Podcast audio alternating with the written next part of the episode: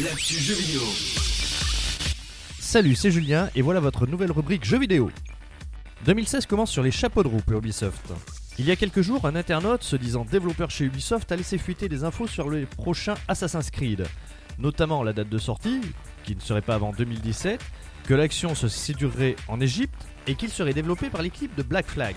On assisterait également à un énorme ravalement en ce qui concerne la progression et le système de combat.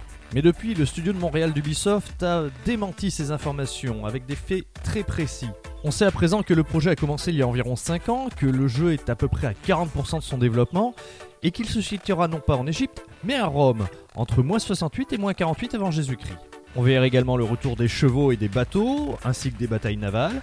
Le scénario dans le présent serait beaucoup plus important que ce qu'il pouvait être auparavant, et ça serait un épisode très différent, très ambitieux, avec une atmosphère à la fois plus dure et plus sombre. Si ces infos sont bonnes, Ubisoft devrait commencer à communiquer sur le jeu à partir d'avril pour une sortie prévue sans doute novembre ou décembre de cette année. Il faut noter également la sortie hier de l'épisode Chronicles India, et le mois prochain, ça sera au tour de Russia. On attend également avec impatience, toujours chez Ubisoft, The Division, un TPS MMO tactique.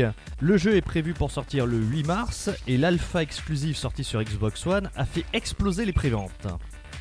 Et enfin pour finir, Quantum Break, future exclusivité Xbox One prévue le 5 avril prochain. Ce jeu de chez Remedy, hyper réaliste à tel point qu'on dirait un film, vous mettra aux commandes d'un personnage capable de manipuler le temps à sa guise.